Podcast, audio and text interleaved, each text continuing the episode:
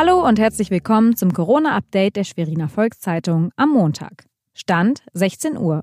Heute mit Anna Rüb. Die regionalen Entwicklungen im Überblick. Die Zahl der Neuinfizierten in Mecklenburg-Vorpommern ist am Wochenende deutlich zurückgegangen. Am Sonntagnachmittag wurden lediglich fünf neue bestätigte Corona-Fälle gemeldet. Die geringe Zahl könnte allerdings der reduzierten Wochenendarbeit in den Testzentren geschuldet sein. Eine Entwarnung ist noch nicht in Sicht. Insgesamt sind laut Gesundheitsministerium 187 Menschen in MV mit dem Virus infiziert. Die Polizei in MV ermittelt gegen zwei Autofahrer aus Brandenburg. Diese haben Kontrollstellen für das Einreiseverbot durchbrochen und sind unerlaubt ins Land gefahren. Wie ein Polizeisprecher am Montag mitteilte, ereigneten sich beide Vorfälle am Samstag auf der Bundesstraße 109 bei Rollwitz und auf der Bundesstraße 96 nahe Neustrelitz. Niemand sei dabei verletzt worden.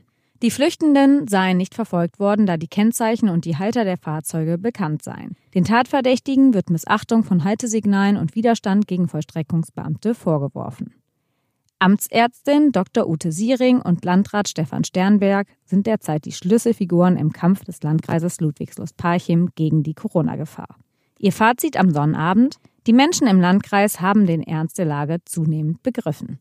Mit 18 bestätigten Infizierten im ganzen Kreis ist die Lage immer noch vergleichsweise stabil. Mit einem rasanten Anstieg der Fälle wird in den kommenden Tagen nicht gerechnet. Dennoch will man vorbereitet sein. Von den 18 bisher bestätigten Infizierten wisse man in 17 Fällen, wie die Übertragung stattgefunden hat. Nur ein Fall ist unklar. In 10 Fällen ist die Infektion auf einen Skiurlaub zurückzuführen. Ein Fall geht auf einen Aufenthalt auf einem Kreuzfahrtschiff zurück. Das war unser tägliches Corona-Update. Weitere Nachrichten und Hintergründe zum Virus gibt es jederzeit auf svz.de-corona.